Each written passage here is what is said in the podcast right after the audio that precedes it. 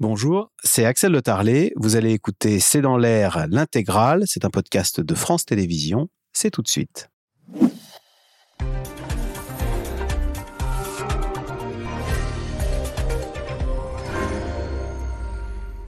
Bonsoir à toutes et à tous. C'est un événement qui fait la quasi-unanimité et qui rassemble plus de 80% des Français. La Coupe du Monde de rugby commence ce soir avec une affiche de rêve. France-Nouvelle-Zélande au Stade de France et c'est tout un pays qui soutient les Bleus.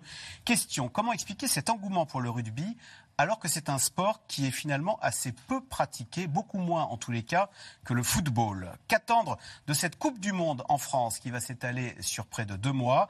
Et puis faut-il y voir aussi un test grandeur nature en matière d'organisation avant les Jeux Olympiques l'été prochain en France? C'est le sujet de cette émission de ce C'est dans l'air intitulée ce soir Rugby, deux points, plus fort que le foot avec un point d'interrogation. Yves Tréhard, vous êtes euh, éditorialiste, euh, directeur adjoint de la rédaction du Figaro, et vous signez l'éditorial du jour intitulé Coupe du Monde au-delà du rugby. Pierre Rondeau, économiste du sport, professeur à la Sport Management School à Paris-La Villette, co-directeur de l'Observatoire du sport à la Fondation Jean Jaurès. Cécile Gray, vous êtes journaliste au service des sports de France Télévisions, spécialiste du rugby. Et Jean-Philippe Leclerc, directeur adjoint de la rédaction de l'équipe, à lire dans l'édition de mercredi dernier l'interview que vous a accordée Emmanuel Macron qui parle d'une année des fiertés françaises, de fierté française. Et puis je cite la une euh, de l'équipe aujourd'hui, All Bleu, avec un jeu de mots bien sûr, euh, par comparaison au All Black. Alors, euh, Cécile Gray, vous qui êtes à France Télévisions, euh, on, sondage Odoxa, 58% des Français comptent regarder les matchs de rugby. Est-ce qu'on peut, puisque le titre c'est plus fort que le foot, est-ce qu'en termes d'audience, le rugby fonctionne et fait des audiences peut-être pas comparables, mais qui s'approchent à celles du foot? Moi, j'irais même jusqu'à dire que ça reste incomparable, puisque euh, même si le, dernier Angleterre-France qu'on a tous suivi euh, cette année, qui était absolument incroyable, a fait plus de 9 millions de téléspectateurs, une finale de Coupe du Monde de football, je crois que c'est autour de 25 millions en, en, France. Donc, voilà, c'est sûr que les audiences actuellement sont euh, étroitement liées à la très très grande forme du 15 de France actuel. Ça marche très bien, mais le foot reste le sport le plus populaire et le plus regardé. D'accord. Euh, Jean-Philippe Leclerc, euh, les valeurs véhiculées, on le dit beaucoup, ne sont pas les mêmes. Et puisqu'on continue de comparer, dans le foot, ce sont des stars. Hein. c'est Mbappé. Euh, est-ce qu'on peut dire la même chose dans euh, la, star de l'équipe de France Elle s'appelle, c'est Antoine Dupont qui est même le meilleur joueur, je crois, euh, de, meilleur joueur du monde. Meilleur joueur du monde. en termes de starification ou de salaire, c'est pas la même chose. Ah non, c'est pas c'est pas du tout comparable. Hein. Je crois qu'Antoine Dupont, on estime qu'il gagne à peu près 600 000 euros par par an. Et je crois que en gros Mbappé gagne 10 fois plus en un mois. Donc euh, on n'est pas. Oui, donc on est dans un rapport de 1 à 100. Voilà, on n'est pas du tout. Mais après c'est une question de, rayonnement. On a commencé à le, à le, dire. Donc là on a parlé de la France avec les audiences de France Télévisions, mais au niveau mondial, euh, l'audience d'une Coupe du Monde de rugby, c'est pas l'égal d'une Coupe du Monde de football. on parle de près d'un milliard de téléspectateurs. Oui, c'est énorme. Mais l'événement le plus suivi, c'est les Jeux Olympiques euh, d'été. Ensuite, il y a la Coupe du Monde de football et je crois que le rugby, en gros, au niveau planétaire, doit arriver 7 ou, ou 8e. Donc c'est moins suivi, par exemple, que la Coupe du Monde de cricket. Euh, qui fait pas des cartons sur France Télévisions, ni dans l'équipe, mais, euh, mais en tout cas, euh, voilà. Donc il y a un moindre rayonnement, et, mais alors, on parlait des, valeurs. c'est vrai que ces joueurs de rugby souvent ont, une image très favorable parce que justement ils sont moins associés euh, au, business, etc. Parce que pour gagner, il ne faut pas une star individuelle qui. Mais je pense qu'avec Antoine Dupont, on a une, star individuelle. Après, euh, si on doit la comparer, par exemple, à Kylian Mbappé, c'est pas du tout le même genre de personnalité. C'est-à-dire que c'est le même genre d'expertise technique, mais on a un Mbappé qui est beaucoup plus euh, extraverti et un Dupont qui a un charisme, je dirais, plus, plus, plus discret, mais, mais qui est très fort auprès de ses, de, de ses coéquipiers. Donc, et après, je dirais que c'est quand même l'occasion unique pour les, les, rugbymen, avec une Coupe du Monde en France, de, prendre encore une autre euh, dimension en termes de médiatisation, de business. C'est ce qui s'était passé avec les footballeurs en 98. Il y a vraiment eu un avant et un après, en termes de médiatisation et de business. Alors justement, on compare avec 98 euh, la Coupe du Monde de football en France. Là, c'est la Coupe du Monde de rugby en France. Yves Tréhard, votre édito est intitulé Au-delà du rugby. Ça veut dire que ce qui se passe, ce qui va se passer en France, c'est plus que du rugby C'est plus que du sport? Oui, alors j'ajouterais pour euh, une, réflexion d'Antoine Blondin, qui était un, grand journaliste et un grand écrivain, qui disait en, rugby, il n'y a pas de joueurs, il n'y a que des équipes. C'est pour vous dire combien euh, il y a cet esprit d'équipe qui, je crois, fait beaucoup la différence par rapport au football. Euh, oui, c'est au-delà parce que à chaque fois maintenant, ça devient une, ritournelle et c'est dû à la médiatisation euh, du, euh, du sport. C'est dû aussi à l'implication du personnel politique dans le sport aujourd'hui. Le sport aujourd'hui, c'est aussi une économie. Il faut le, faut le reconnaître. C'était pas du tout le cas du temps du général de Gaulle ou euh, euh, au milieu du XXe siècle. Aujourd'hui, le sport a une dimension qu'il n'avait pas par le passé. Alors évidemment, à chaque compétition internationale, quand ça se déroule en plus sur notre territoire, il y a des enjeux. Et là, on va pas se le cacher. Comme vous l'avez dit, c'est pas les Jeux Olympiques, c'est pas la Coupe du Monde de football. On en est assez loin sur le plan de la médiatisation et même de l'engouement populaire. Euh, mais euh, il faut que ça soit une compétition réussie. Parce que si c'est raté sur le plan organisationnel, qui est responsable? Bah, le personnel politique, on va dire. Bah, vous l'avez bien vu quand il y a eu la finale, vous l'avez rappelé, de la Champions League euh, au Stade de France l'année dernière. Et euh, si euh, la France, les Bleus, le 15 de France ne fait pas un parcours honorable, on va dire, bah voilà, le moral, alors le moral de la nation est en berne et tout. Alors, Emmanuel Macron parle de fierté française. Il dit, il dit, on, on va mieux, on va bien quand, oui, mais c'est vrai que c'est un instrument de fierté. Alors, faut, faut relativiser tout ça. Vous savez, en 98, quand les Bleus, euh, les footballeurs ont gagné, euh, Jacques Chirac avait euh, pris, je sais pas, 10 points dans les sondages. il avait fait un été merveilleux, radieux pour lui, mais ça avait duré le temps d'un été. C'est-à-dire que on est, la rentrée avait repris le dessus. La fameuse France Black Blamber était une mythologie complètement inventée, mais on aime ça. La France aime se raconter des histoires, et après tout, ça fait partie aussi de notre imaginaire.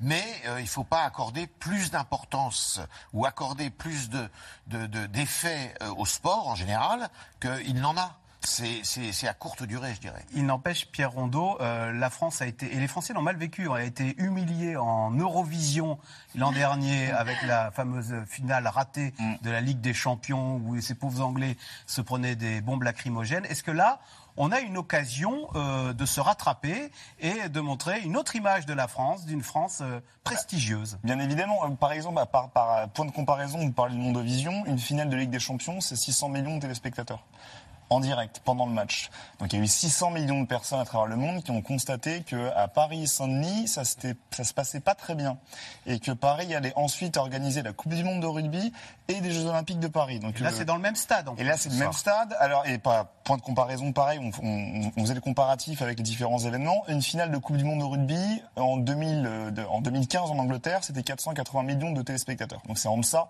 de la Ligue des Champions mais ça reste en nom de vision, ça reste plus de 400 millions, donc forcément c'est beaucoup. Euh, et c'est sûr que c'est de notre devoir d'assurer l'organisation. Euh, je mets de côté tout ce qui concerne les retombées économiques de court terme qui n'ont pas lieu. C'est une légende de croire que ça va sauver l'économie française d'avoir. Il y a 600 000 touristes, c'est pas neutre qui viennent en France. 600 000 touristes, c'est un scénario très optimiste. Je précise par exemple, par point de comparaison, que en 2007, quand la France a organisé la Coupe du Monde de rugby, il y a eu 350 000 touristes étrangers. En 2015, quand c'était l'Angleterre, il y en a eu 405 000, et que différentes estimations euh, prédisent plutôt entre 400 et 450 000 touristes étrangers.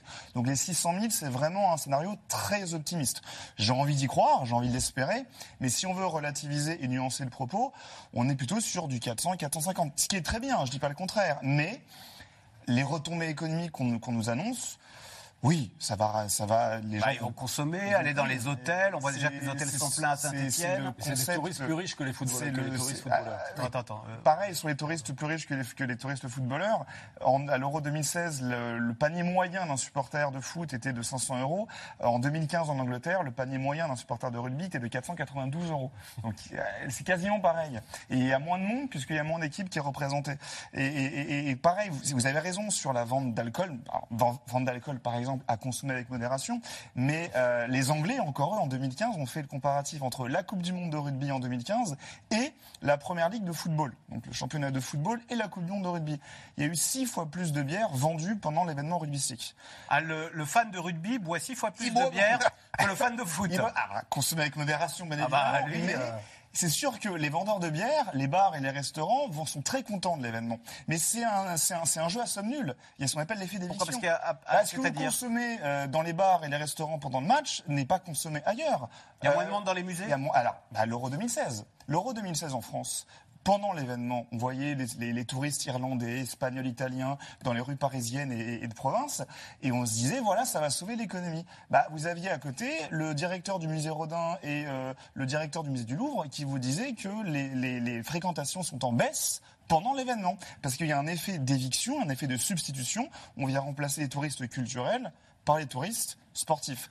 La seule chose qui pourrait être positive, et c'est vrai pour le cas du rugby, contrairement aux Jeux Olympiques et au football, c'est la date de l'événement. La compétition dure plus d'un mois et s'étale en septembre et en octobre. Les Jeux Olympiques, c'est en été.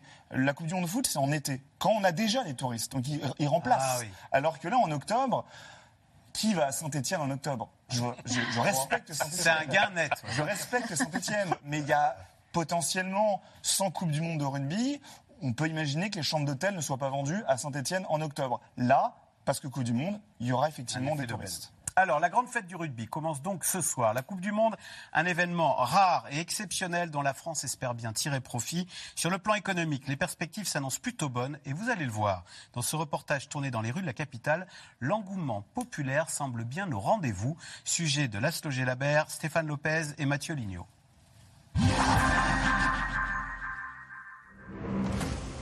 Voici le cœur battant du rugby mondial ce soir. Cérémonie et match d'ouverture de la Coupe du Monde dans quelques heures au Stade de France. Alors depuis ce matin, C'est le débarquement là en fait. exactement. Là, on est arrivé euh, en masse, culotte et Garonne. les supporters français arrivent des quatre coins de l'Hexagone pour assister au match France-Nouvelle-Zélande. Ben, on a essayé de faire euh, bleu, blanc, rouge, euh, les couleurs de la France. On espère qu'on va passer une bonne soirée, il n'y a pas de raison, ça va être cool. Ça va être cool, déjà l'ambiance commence déjà à monter. Ça y est, c'est ce soir, donc euh, je réalise à peine et, euh, et non, ça va être, euh, ça va le faire. 600 000 supporters du monde entier sont attendus pendant les deux mois de la compétition. Voilà pour la ferveur. Et côté sportif, le 15 de France fait partie des favoris. Les joueurs l'ont même annoncé, ils sont en mission pour aller chercher leur premier titre mondial. Objectif, gagner dès ce soir face aux All Blacks. Un sacré morceau. que rêver de mieux euh, que la Nouvelle-Zélande? Je vous l'ai déjà dit, je le répète, c'est une équipe qui n'a pas perdu un match depuis que la Coupe du Monde existe en phase de qualification. Jamais. 31 victoires. Les Bleus veulent briller à domicile, emmenés par leur capitaine Antoine Dupont, désigné meilleur joueur au monde.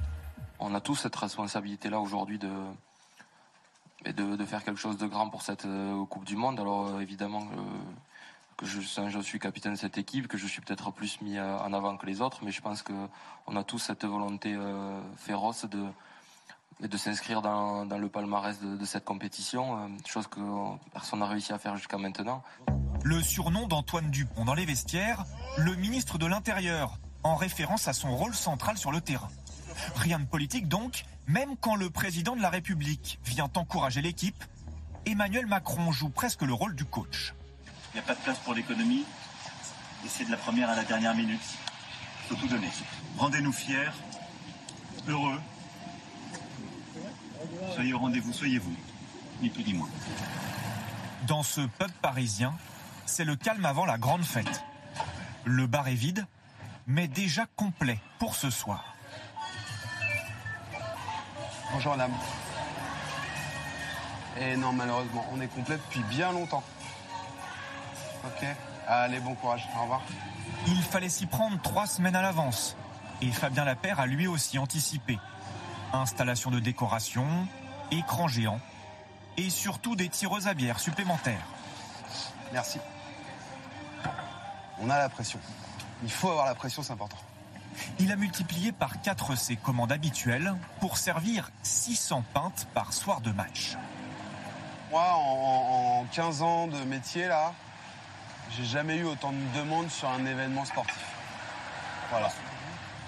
Parce que je pense que c'est vraiment le premier euh, événement sportif après Covid euh, en Europe, mondial.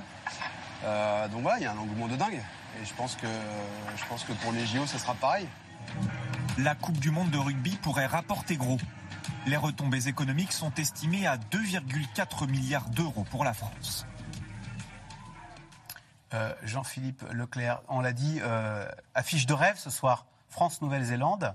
Il faut avoir la pression et je vois qu'il y a 60% des amateurs de rugby qui pensent que la France va gagner euh, cette Coupe du Monde.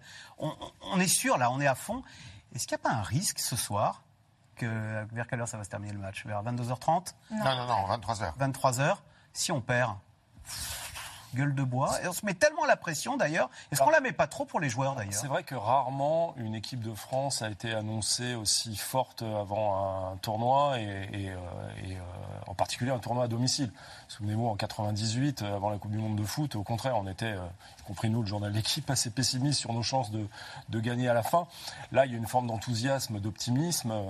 Euh, mais le match de ce soir, je veux dire, sportivement, il n'a pas une conséquence si incroyable, parce que de toute façon, quoi qu'il arrive, qu'on termine premier ou deuxième du groupe, en quart de finale, on va jouer soit la peste, soit le choléra, c'est-à-dire on va jouer soit l'Irlande, soit, l'Afrique du Sud. Donc c'est plus symbolique, c'est plus une façon de, lancer la, fête, euh, euh, et, surtout d'éviter ce qui s'était passé donc, la dernière fois qu'on a accueilli la Coupe du Monde de rugby en 2007, où là, pour le coup, le match d'ouverture avait été catastrophique, puisqu'on avait perdu contre les Argentins. Euh, il y avait eu la fameuse lettre de, de lue aux joueurs euh, par, euh, par, enfin, à la demande de Bernard Laporte, la, La lettre de lettre de Guy Guy Moquet, qui avait plombé absolument euh, tous les joueurs de l'équipe de France. Donc voilà, il ne faut pas refaire les mêmes erreurs. Donc je pense. Bernard Laporte avait lu la lettre de Il avait Guy demandé à un joueur de l'équipe de France. Poitrenaud de- À Clément. Poitrenaud. ouais. C'était le, Ouais. le malheureux Clément Poitrenaud qui avait été désigné volontaire pour lire la lettre. Ça n'a rien à voir avec le rugby en plus. euh. à la demande du président Sarkozy. Euh, donc, Et ça avait plombé l'ambiance face aux néo Alors c'était pas les... mais Ah, là c'était ce les soir, Argentins, Là donc, c'est les euh, Mais là la Nouvelle-Zélande c'est la meilleure équipe- l'une des meilleures équipes avec la Ils ont perdu récemment euh, de, de façon assez lourde contre l'Afrique du Sud, donc c'est une des, une des quatre meilleures équipes euh, au monde. Cécile Gray, question téléspectateur. Avec les températures que connaît Paris actuellement, le match de ce soir pourra-t-il se dérouler normalement? Ce qui est sûr, c'est que le Il fait sport. 35 euh, degrés à Paris. Hein. Ouais, le sport va devoir s'adapter à ces, à ces changements climatiques. Euh, Au dernier jeu d'été à Tokyo, euh, il y avait eu des ajustements à ce niveau-là avec un marathon qui était parti très tôt, voire très tard dans la nuit ou très tôt le matin. Euh, là, ce soir, le match commence à 21h15. On espère que les températures seront un petit peu plus douces. Ce qui est sûr, c'est que le rugby est un sport de contact et un sport très intense. Des colosses de 100 kilos qui courent par euh, 35 degrés? Ouais, eh ben, c'est pour ça que depuis quelques saisons, euh, il y a des water breaks, pause fraîcheur, pour rester francophone, euh, toutes les 20 minutes. On va voir s'il y en a une ce soir. C'est à l'arbitre de, de- de le décider avec les deux capitaines. S'il y a une canicule l'année prochaine, euh, on fait comment pour le 4 x 100 mètres euh, au plein mois d'août pour faire courir les athlètes à Paris? Il faudra demander à. Non mais c'est. Est-ce qu'on commence à se dire que toutes ces compétitions sportives, il faudrait peut-être plus les mettre l'été? Ça s'est vu avec le football. euh, Au Qatar Ouais. Coupe du monde l'hiver. ce serait un- une nouvelle façon de consommer le sport. En tout cas, comme disait euh, Pierre, euh, ça pourrait avoir des, euh, des conséquences, forcément. Euh, Pierre Rondeau, alors le paradoxe, c'est que le rugby est très populaire. hein. 84% des Français ont une bonne image, on l'a dit. 58% des Français vont le regarder. Mais c'est un sport peu pratiqué. Hein. Beaucoup, je crois que c'est euh, Ah, C'est la- moins que le judo, non? Il y a 300 000 licenciés FFR euh, euh, comparativement au foot où c'est 2 millions. C'est le dixième sport le, le- le plus pratiqué en France. C'est le deuxième sport le plus populaire en termes de médiatisation et le dixième en termes de pratique. Euh, en, en foot, on a l'expression du footix de la personne qui ne s'intéresse pas au football mais qui regarde les matchs. En rugby, on a forcément des rugbix. Euh, Il y a beaucoup de gens euh, qui vont découvrir cette Coupe du Monde et qui vont profiter de l'engouement et de la- des valeurs véhiculées par l'Ovalie pour, pour se prendre de ferveur et supporter les Bleus. Mais il y a beaucoup de gens qui ne regardent pas et qui ne s'intéressent pas au quotidien au rugby, qui ne pratiquent pas, qui ne connaissent pas forcément toutes les règles. Et le, rugby est très technique, hein. c'est quand même assez complexe de, de suivre et de comprendre les règles qui évoluent assez souvent. Euh, donc, au-delà du simple match en lui-même et de la qualité même euh, du match, euh, ce que les gens viennent voir dans le rugby, c'est ces valeurs euh, qui va euh, véhiculer sur le terrain. C'est le combat, c'est le, collectif, euh, c'est le partage, c'est vraiment la solidarité. Chose qu'il n'y a pas si on fait le comparatif toujours avec le football. On en parlait tout à l'heure, c'est vrai que le foot, c'est pour moi le sport collectif le plus individualiste. Dans, dans le foot, on peut réussir tout seul avec entouré de bras cassés. Le meilleur joueur du monde peut parfaitement gagner un match à lui tout seul s'il est entouré de 10 coéquipiers d'un niveau moyen. Euh, en rugby, même si on a Antoine Dupont, meilleur joueur du monde, on le met dans une équipe de, de, de 5e division, c'est pas pour ça que cette équipe va tout gagner.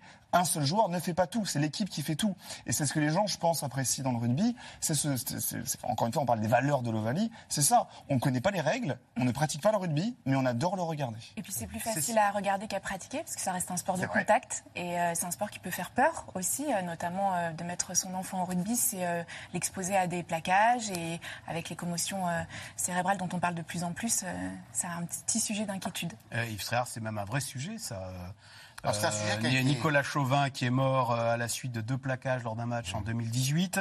Euh, Steve Thompson, champion du monde en 2003 en Angleterre, euh, atteint de démence, qui a dit qu'il il fait don de son cerveau euh, à la science et qui dit, après, euh, après avoir subi plusieurs plaquages, n'avoir aucun souvenir d'avoir gagné la Coupe du Monde. Euh, c'est terrible ça. Et est-ce que c'est de pire en pire? On a, on a pesé les rugbyman aujourd'hui. Ils pèsent 103 kilos. En 87, ils pesaient 80, ils ont pris 10 kilos de plus. Oui, c'est un véritable sujet. et, euh, Moi-même, vous voyez, mon fils, il est obligé d'arrêter pour des raisons de, comparables. Euh, le rugby, alors qu'il jouait euh, dans le sud-ouest à Pau. Euh, voilà. Et euh, oui, les parents alors- comme vous, ils sont nombreux à dire le rugby, je préfère qu'on le regarde à la télé plutôt Ah, qu'on manière, quand vous êtes euh, gravement atteint, vous allez chez un médecin, le médecin vous dit euh, tout de suite vous arrêtez, parce que sinon, si vous continuez, vous allez, euh, vous allez au massacre. Mais ce qui est important de dire, bon, il y a deux choses qui sont importantes de dire. Vous avez quand même une élévation du niveau euh, de jeu en rugby, y compris au niveau national, qui est considérable par rapport à ce qui se faisait il y a 40 ou 50 ans, euh, avec des, des, des, des, colosses sur le plan physique qui sont préparés. C'est d'ailleurs vrai dans tous les sports. Si vous regardez le football, c'est pareil. Si vous regardez l'athlétisme, alors là, les corps d'aujourd'hui n'ont plus rien à voir avec ce qu'il y avait euh, du temps de Michel Jazzy, par exemple. Voyez. Donc euh, c'est euh, vraiment des confrontations euh, avec des engagements physiques qui sont des engagements physiques extrêmement violents dès 12-13 ans aujourd'hui en rugby. hein. On ne cherche pas l'évitement, on cherche le, ah le non, choc. non, non, mais vous savez, euh, se faire plaquer par un joueur de haut niveau, vous vous en souvenez toute votre vie. hein, c'est quelque chose de redoutable. Donc c'est très, très, euh, je dirais, exposé au danger. Ça, c'est la première des choses. La deuxième, c'est que les autorités sportives et les autorités du rugby ont pris la mesure de ça.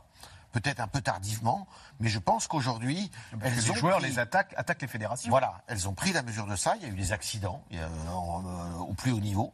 Et aujourd'hui, euh, euh, eh bien, les commotions cérébrales, pour parler d'elles, il, y a, il y a des- il y a des- il y a des protocoles, ce qui fait que quand vous êtes euh, groggy sur le terrain, vous êtes obligé de sortir. Le euh, l'arbitre et votre staff technique vous sortent.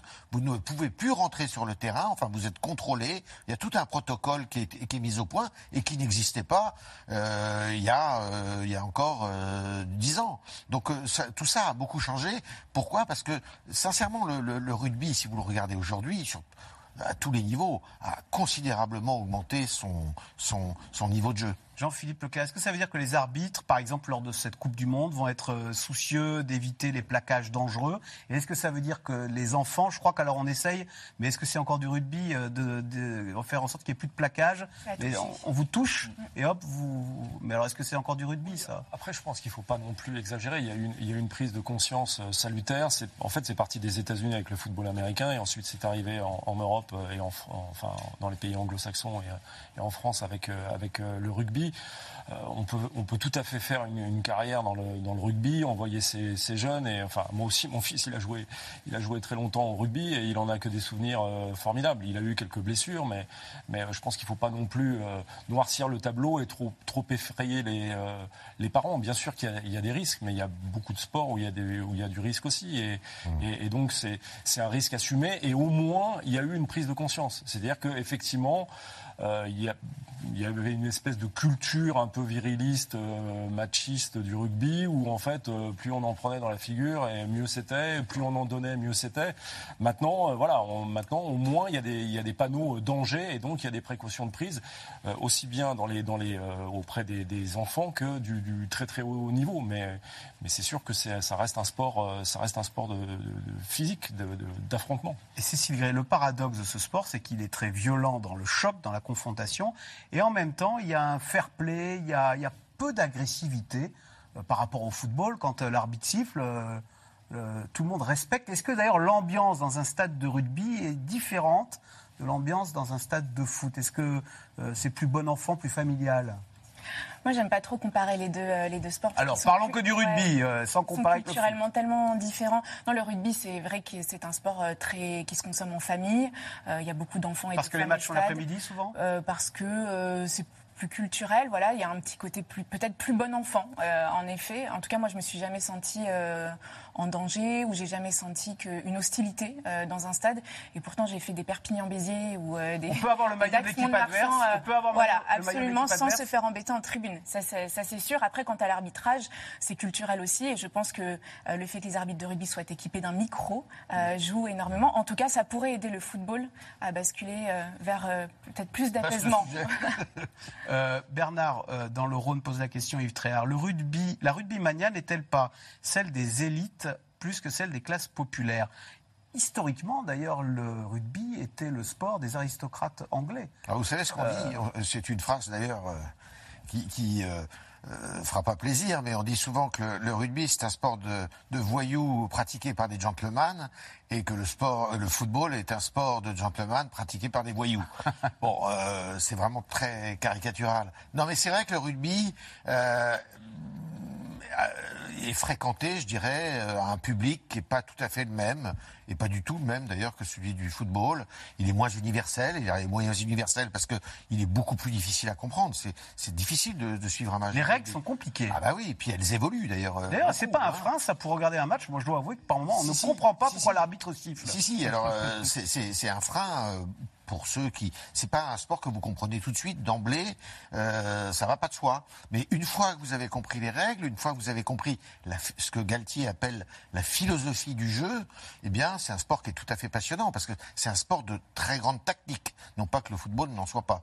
Mais euh, voilà. Alors, c'est vrai que la culture et le, le- comment, le, le public du, du rugby ne se comportent pas du tout comme celui euh, du football. Allez vous promener avec un match, avec un maillot du Paris Saint-Germain sur le Vieux-Port à Marseille. Je, suis, je doute que vous sortiez entier. Euh, vous pouvez vous promener avec un maillot d'une équipe Béziers à Nîmes. euh, euh, ou de. Biarritz à Bayonne, ou enfin, vous voyez ce que je veux dire C'est C'est la différent. troisième mi-temps confraternelle. Voilà. Euh, bon, ça a gardé cet esprit-là. Et il y a aussi un grand respect de l'arbitre. C'est-à-dire que quand l'arbitre, vous l'avez dit, euh, siffle une faute ou prend une décision, la contestation est vraiment plus que rare. Alors que dans le football, malheureusement, c'est souvent, euh, c'est souvent très contesté. Donc l'état d'esprit n'est pas le même. Euh, je, vais, je vais reciter Antoine Blondin. Ce qu'on aime dans l'Ovalie, c'est que c'est sa rondeur. Ben, c'est ça, cette espèce de rondeur. De, oui, mais sa rondeur, euh, Pierre Rondeau, le rugby, pour y jouer, on ne peut pas y jouer sur du béton. Donc, euh, Alors, est-ce que ça explique pas que la, la sociologie soit différente Par exemple, dans les grandes villes urbaines ou en banlieue, on ne peut pas Alors, jouer au rugby. Pour la question de la sociologie, c'est vrai qu'il y a une émanation des classes euh, bourgeoises et de la bourgeoisie britannique et française euh, dans la pratique du rugby. Et c'est pour ça qu'on peut cibler des différences entre le football et le rugby. Même historiquement, le football très tôt euh, s'est constitué comme sport professionnel et s'est rapidement professionnalisé. Donc a fait finalement entrer des classes populaires qui ont pu être rémunérées pour pratiquer le sport. Donc on a euh, acquis ce melting pot euh, euh, social. Alors le rugby, c'est un hobby. Bah, si vous voulez, le rugby, le championnat professionnel français date de 1995. Mmh. C'est-à-dire que pendant un siècle, le rugby euh, prohibait toute forme de professionnalisme. Et par exemple... C'était les amateurs qui Bah, avaient un boulot la semaine et- Pour l'histoire, si vous voulez, le rugby à 13 qui existe, le rugby à 13 existe parce que au début, du, euh, à la fin du 19e siècle, euh, des, des- des pratiquants de rugby à 15 voulaient gagner de l'argent sur la pratique, faire euh, payer euh, les spectateurs, rémunérer les joueurs, professionnaliser. Les dirigeants de la fédération anglaise ont dit non. Le rugby à l'interdiction d'avoir un but lucratif. Bah, ces gens-là ont dit, OK, on crée un sport, le rugby à 13. Et le rugby à 13 a été créé sur cette base du professionnalisme. Mais le rugby à 15 a a fondamentalement ancré en lui l'idée de l'amateurisme. Donc l'amateurisme, c'est l'argent euh, est refusé, rejeté. On pratique pour le loisir, on pratique pour la passion. Et au-delà de ça, le fait de ne pas être payé pour jouer fait que vous devez avoir les moyens de pouvoir pratiquer le sport, parce que vous n'êtes pas payé. Donc initialement et originellement, il était surtout pratiqué par ceux qui avaient les moyens de vivre sans forcément travailler. Donc les classes aisées et les, les classes euh, populaires qui étaient payées pour jouer au foot pouvaient jouer au foot, mais pas au rugby. C'est pour ça qu'on qu'on cible la différence. Alors Cécile on parlait d'une sociologie différente. Est-ce que géographiquement, souvent le rugby, il a quand même l'accent toulousain Euh, Là, alors on va voir la carte de France où il y a des matchs de rugby. Euh, il y a Lille, Saint-Étienne. Dites-moi si je me trompe, ce ne sont pas des terres de rugby. Est-ce que est-ce qu'il est toujours, est-ce que c'est toujours un sport marqué géographiquement? Euh, juste pour euh, compléter ce que vient de, de dire Pierre, ce qui est intéressant aujourd'hui, c'est que l'Île-de-France est pour le coup euh, la région de France la- où il y a le plus de licenciés. euh, de, Ah ben voilà, donc vous répondez à ma question. Il sort de Toulouse un peu le rugby. Mais le, le- le- la fédération, en tout cas, essaye de- de transporter le rugby sur des territoires un petit peu moins convaincus euh, depuis quelques années, euh, en effet, et notamment avec le rugby féminin qui, euh, qui se pratique, enfin qui, où les matchs du tournoi se- vont, vont se jouer dans des villes qui ne sont pas forcément. Il est moins violent rugby. le rugby féminin, justement, par la violence de ce sport? Est-ce qu'il est plus dans l'évitement que dans la confrontation?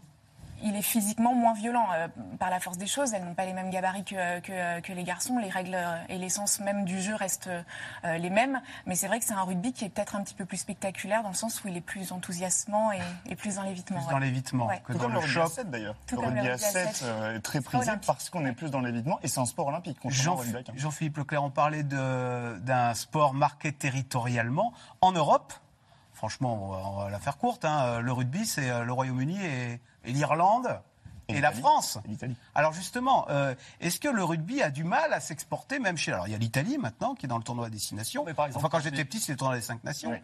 Euh, Il n'y a pas de rugby en Allemagne. il Y a Mais pas de par rugby- exemple, il y a un pays comme la Géorgie. euh, qui alors, oui, non, mais je parlais de, bon- l'Union européenne, oui. Alors, est-ce que c'est un sport Est-ce que les Allemands sont fans de rugby Ils sont fans d'Astérix. Est-ce qu'ils sont fans de rugby Ou est-ce que c'est quand même un sport, euh, on va être honnête, très franco-britannique, quoi Oui, ça reste aujourd'hui en Europe un, sport très franco-britannique. C'est- une réalité. Après, le, rugby, il arrive à conquérir quand même des nouveaux territoires. Là, euh, par exemple, pour en revenir en France, euh, les banlieues, il y a une vraie conquête des, des banlieues avec des joueurs. Par exemple, ce soir, il y aura Cameron Wauki euh, qui va jouer en deuxième ligne pour l'équipe de France. Il est né à Saint-Denis. Il a appris le rugby à, à Bobigny. Euh, voilà, c'est des profils qu'on n'avait pas. Il y a La encore, sociologie euh, évolue. la sociologie, elle évolue quand même. Après, euh, après, on va, on n'est pas, enfin, c'est compliqué de, de forcer nos voisins à, jouer au rugby. Mais par exemple, le Portugal progresse, le- l'Espagne a eu pas mal de scandales, mais bon, ils ont progressé aussi. En Belgique, ça, ça bouge aussi. Donc, euh, donc, euh, Pour avoir un tournoi à destination qui s'ouvrirait à Bah, d'autres pays. euh, Il existe, hein, il existe le tournoi destination B. Le B, il y a les Russes, les Allemands, les Espagnols, les Portugais, les Géorgiens. Et voilà. Donc les. Géorgiens sont très forts. Et, euh, et, euh, alors, il faut savoir un petit peu d'économie liée à, à votre question, c'est que le, le, le, le tournoi des six nations euh, a créé une, une société commerciale qui a vendu ses parts à un fonds d'investissement, CVC Partners. Le rugby se mondialise et se financiarise. Et ce fonds d'investissement à, à but de lucrativité, donc, a eu comme proposition de fusionner le tournoi A et le tournoi B et à mettre un système de relégation et de promotion. donc faire un Ligue 1, Ligue 2, quoi. Exactement. Alors ça a été rejeté. Je, voilà, ça- je préviens et je rassure, ça a été rejeté. Mais il existe la seconde division européenne du rugby, le tournoi destination B. Euh, et les, les- les Italiens, d'ailleurs, initialement, vous me parliez du tournoi des cinq nations. Les Italiens étaient les leaders du tournoi B. Et en étant leaders tous les ans, ont demandé d'intégrer le tournoi des six nations, enfin des cinq nations devenant six nations. Mais il y a effectivement une équipe d'Allemagne, une équipe d'Espagne, une équipe du Portugal qui végète dans cette seconde division euh, européenne. alors, on parle, Cécile Gray, dans le tournoi à destination, d'inclure l'Afrique du Sud?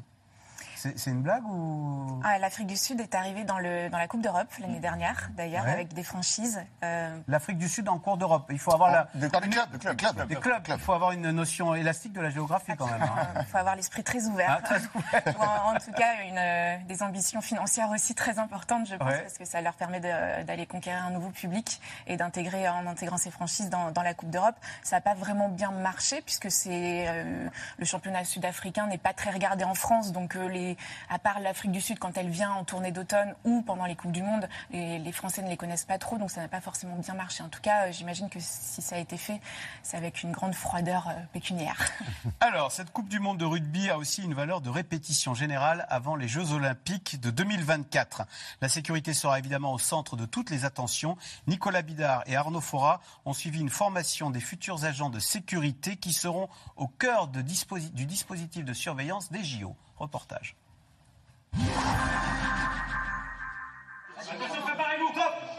Ceci est un exercice. Mise en situation en cas d'attaque terroriste. C'est une partie de la formation pour devenir agent de sécurité en vue des Jeux Olympiques de 2024. Ce jour-là, ces candidats apprennent aussi le filtrage des visiteurs à l'entrée des événements. Cet appareil sert à quoi? À détecter les métaux qu'on appelle le magnétomètre. Il n'y a pas de métaux. Maintenant, je vais aller vérifier maintenant par le toucher avec des, des appuis pour pouvoir sentir les objets qui sont cachés. Cette formation sur 15 jours, ce qui fait que c'est beaucoup plus basé sur la pratique. On fait moins de théorie, plus de pratique pour que les stagiaires soient prêts par rapport à- aux événements.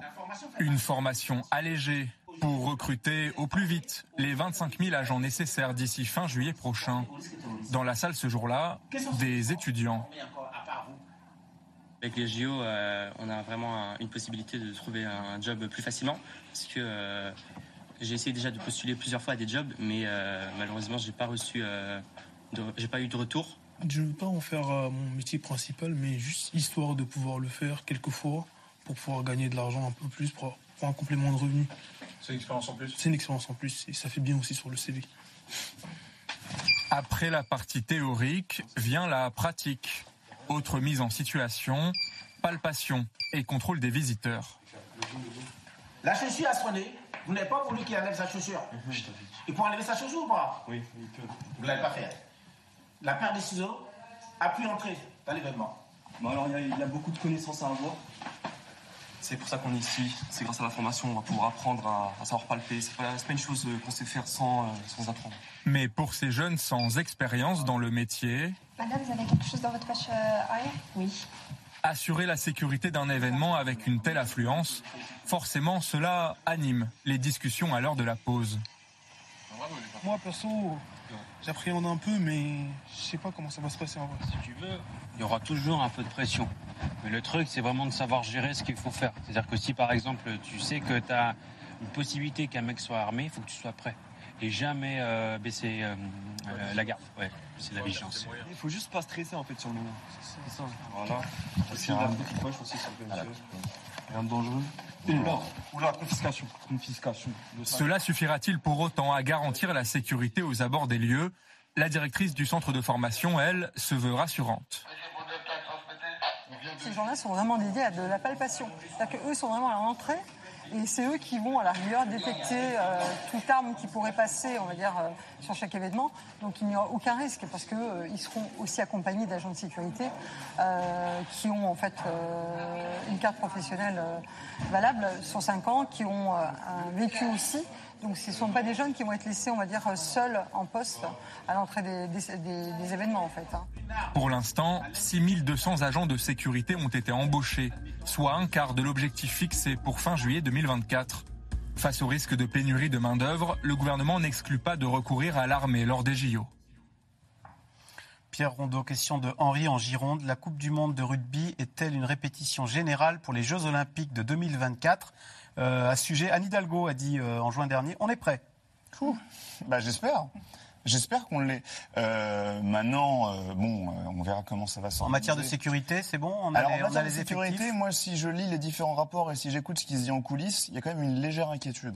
Euh, déjà, on manque de- de- de- d'effectifs au niveau de la sécurité. On, a, on, va, on va réquisitionner les forces de l'ordre, mais euh, selon la Cour des comptes, il, y a un, il manquerait entre 17 000 et 23 000 personnes, euh, agents de sécurité. Il manque tout cas. 20 000 agents de sécurité. Il manquerait entre 17 000 et 23 000 personnes à la fois pour assurer les palpations aux entrées des stades. Donc on a vu ce reportage avec de, très jeunes gens euh, chargés de- de- de- d'être formés pour, pour justement gonfler ces effectifs. Mais on manque de personnes. On parle de 6 000 personnes. Bah, c'est pas assez. Il en faudrait au moins 17 000, Donc on voire va, 23 on 000. va prendre un peu n'importe qui. Alors, et le, alors déjà, un, euh, qui on va prendre et est-ce qu'on va prendre n'importe qui Euh, Par exemple, au niveau du temps de formation pour assurer ces, ces- ces métiers de sécurité, on a réduit le temps de formation pour s'assurer à ce qu'on ait des gens en 2024. Donc, on, il me semble qu'on est passé de 8 semaines de formation à 5 semaines de formation. On va prendre des étudiants pour, pour ces cas de figure, euh, mais il faut les payer.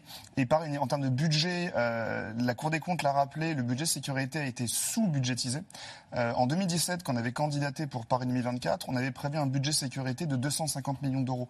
Pour une comparaison, Londres 2012, c'est 1,02 milliard. 250 millions. Elle a demandé à ce qu'il soit à minima doublé, voire triplé, pour assurer des forces de l'ordre, pour assurer déjà les forces de l'ordre qui, sont, qui seront réquisitionnées et qui vont coûter de l'argent, mais pour embaucher du personnel. Il est passé à 450 millions d'euros. Euh, maintenant, la Cour des comptes dit, bah, dans ces cas-là, euh, il va fa- falloir faire appel à l'armée. Donc, euh, en termes d'image, est-ce que, alors, on n'aura pas des tanks dans Paris, je vous rassure, mais euh, si on n'est pas capable d'avoir des, des- des gens euh, pour assurer la sécurité, on pourrait s'imaginer à ce que Paris 2024, ça soit à la fois des flics, des gendarmes, des euh, forces de l'ordre privées et des militaires. D'accord. Yves Tréhard, euh, on parlait tout à l'heure de la Ligue des Champions l'an dernier qui avait été ressentie comme une humiliation en Eurovision devant euh, 600 millions de téléspectateurs. Euh, là, on attend 3 milliards de téléspectateurs. Qu'est-ce qui pourrait venir gâcher euh, cette cérémonie d'ouverture euh, Sachant qu'apparemment, il manque, il manque on va 20 pas 000 se agents. On va pas se raconter l'histoire. C'est un sujet extrêmement sensible et tous les experts vous disent que notamment la cérémonie d'ouverture, pardon de le parler comme ça, c'est limite pas sérieux. Des JO. Des, Jeux, des Jeux Olympiques. Le long Tous les scène. experts. Pourquoi? Parce que normalement, une cérémonie d'ouverture des Jeux Olympiques se déroule dans une enceinte fermée, un stade, et euh, que vous pouvez contrôler euh, de façon assez serrée. Même si euh, on a vu la- l'année dernière à l'occasion de cette Champions League, mais là il y avait quand même des responsabilités, des manquements, des, euh, des, fautes qui ont été euh, commises, absolument inacceptables d'ailleurs. hein. Ça, tout le monde est d'accord pour le dire. Le ministre de l'Intérieur a mis beaucoup de temps à, l'avouer. Ça n'avait rien à voir avec une double billetterie qui était dévolue aux, aux- Britanniques. Là, vous êtes une cérémonie d'ouverture qui va se dérouler sur la scène sur un espace complètement ouvert. Et aujourd'hui, avec les méthodes euh, d'agression, comme euh, les drones, les choses comme ça, eh bien, euh, c'est très compliqué d'assurer la sécurité.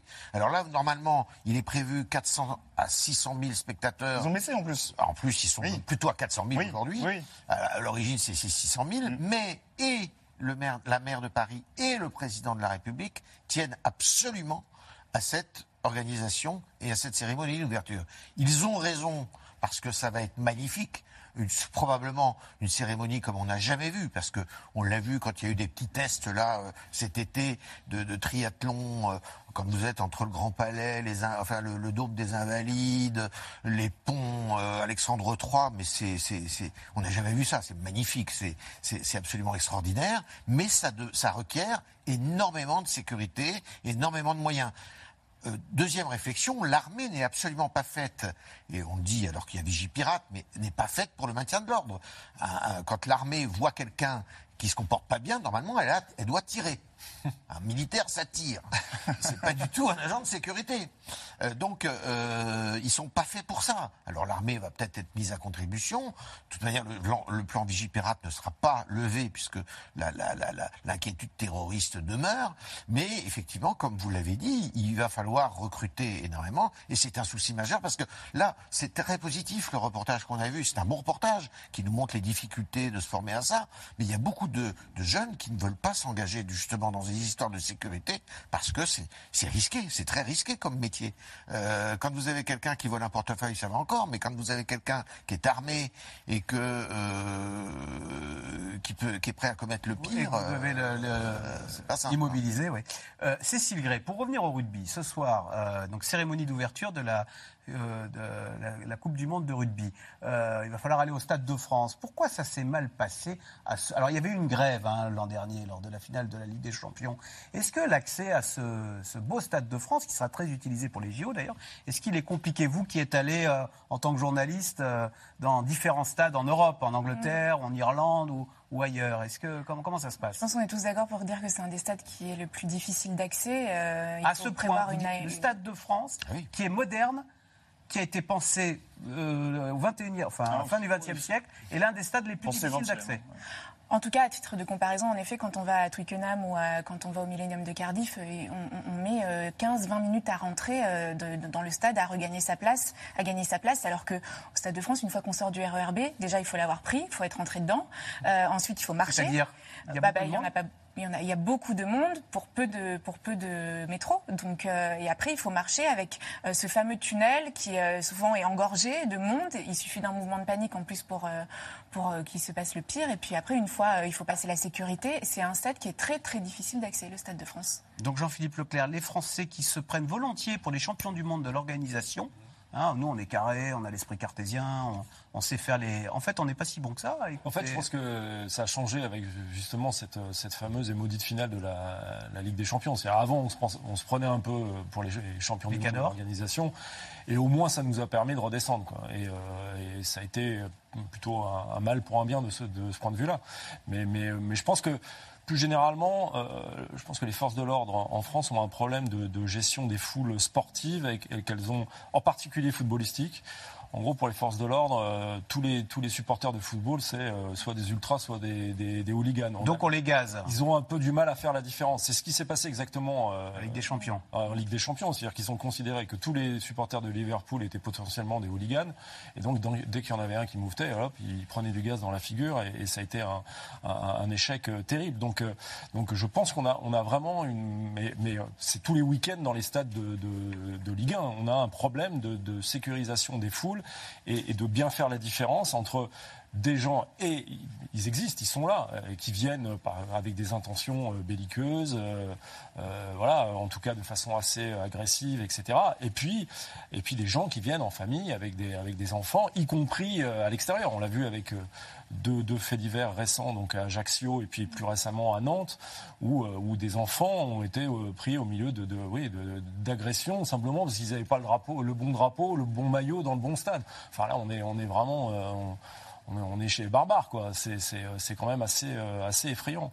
Après, pour se rassurer, on peut se dire que c'est pas les mêmes foules au rugby, c'est pas les, ce sera encore pas les mêmes foules aux Jeux Olympiques, mais on pourra en revenir au problème des stadiers. On a un problème de stadiers, en particulier de femmes, parce que aux, aux Jeux Olympiques, on aura un public beaucoup plus familial, avec aussi beaucoup plus de femmes, et donc euh, les palpations devront être assurées par des agents, par des, je sais pas si agents stadiaires, euh, femmes, et, et là, on a encore un plus grand problème pour trouver des, des- des- des femmes qui soient capables de faire ce métier qui est très très mal payé. C'est- Là, on se dit pourquoi on ne trouve pas de stadiers? Mais en fait, ce serait un miracle qu'on en trouve. Parce que quand on voit les conditions de travail et quand on voit la rémunération, en gros c'est le, le- le SMIC, euh, tout ça pour avoir le dos euh, On au voit match, pas le match, ouais. et avoir potentiellement euh, à, à neutraliser des gens qui, euh, qui peuvent être quand Et même des heures assez, de nuit. assez euh, inquiétants. C'est- Ah oui, effectivement, dans ces conditions-là, c'est incroyable qu'on trouve personne. Enfin, je- c'est. Alors qu'on célèbre souvent les valeurs du sport, une nouvelle polémique a abîmé l'image du football ces dernières semaines. Il s'agit de l'affaire du baiser forcé en Espagne. Après la victoire des Jeux espagnols en finale de la Coupe du Monde, le président de la Fédération espagnole a imposé un baiser sur la pouche à l'une des joueuses. Des images qui ont choqué en Espagne et au-delà. Sujet de Barbara Steck et Erwan Elion.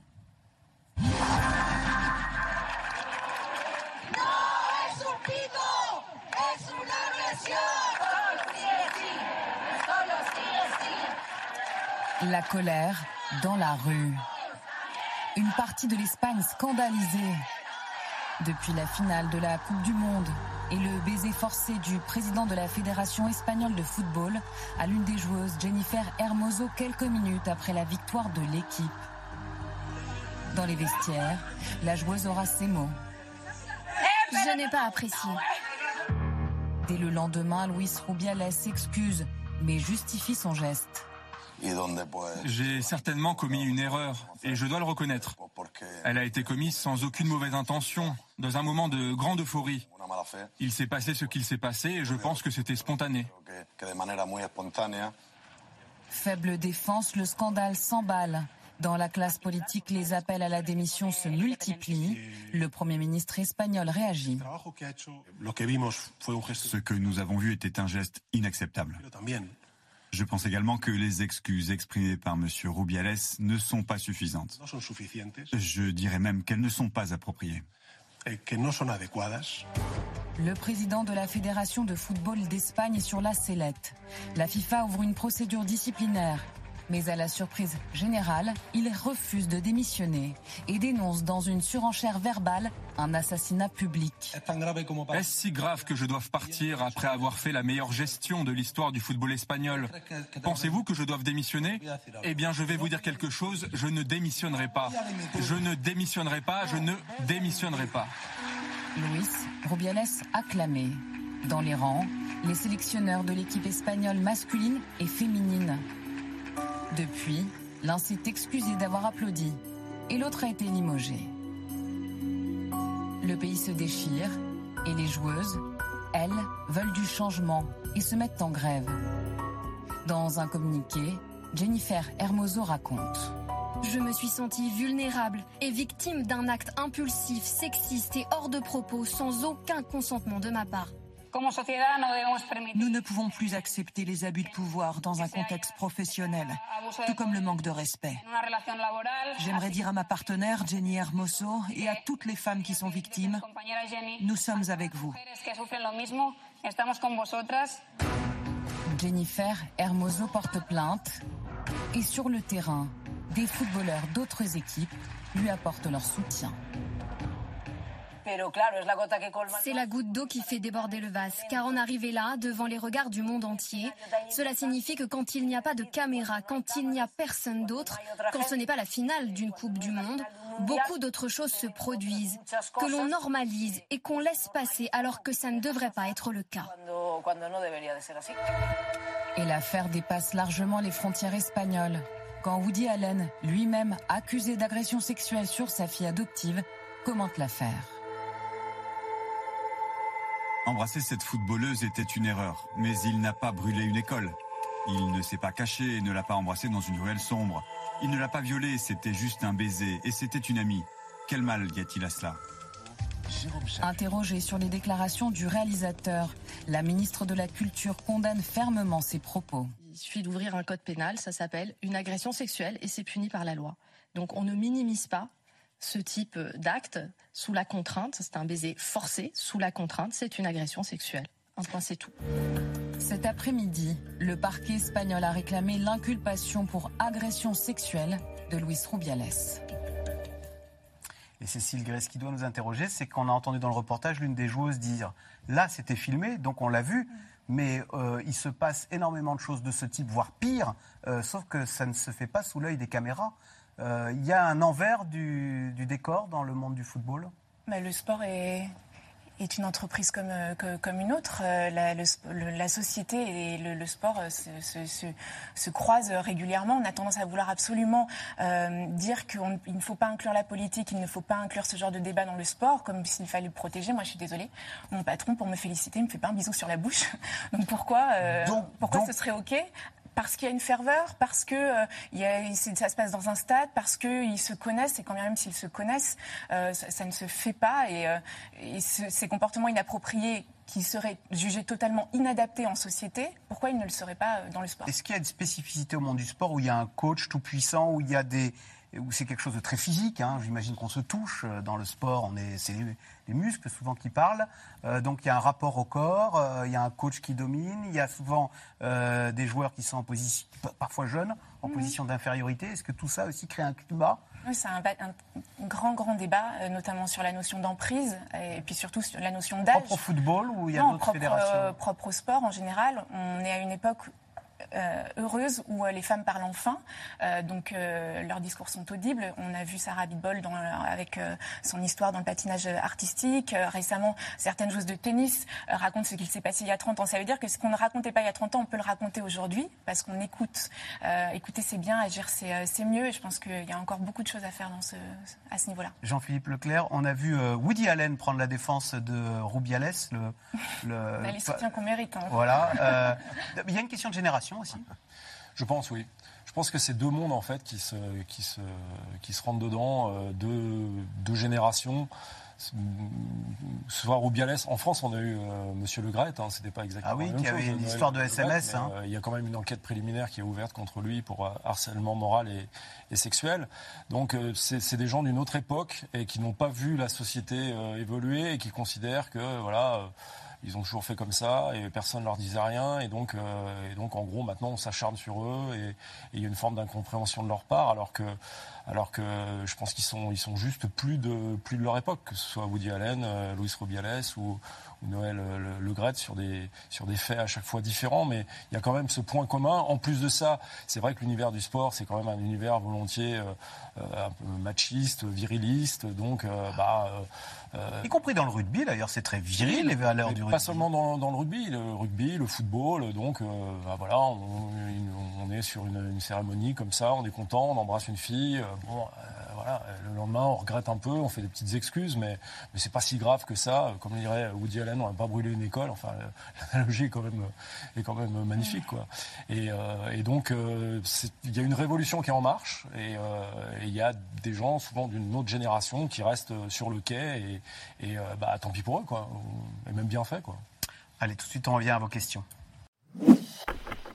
Merci d'avoir écouté C'est dans l'air. Comme vous le savez, vous pouvez désormais écouter l'intégrale, mais aussi l'invité ou vos questions à nos experts. Tous ces podcasts sont disponibles gratuitement sur toutes les plateformes de streaming audio. Et pour le replay vidéo, c'est sur France.tv, bien évidemment. À bientôt.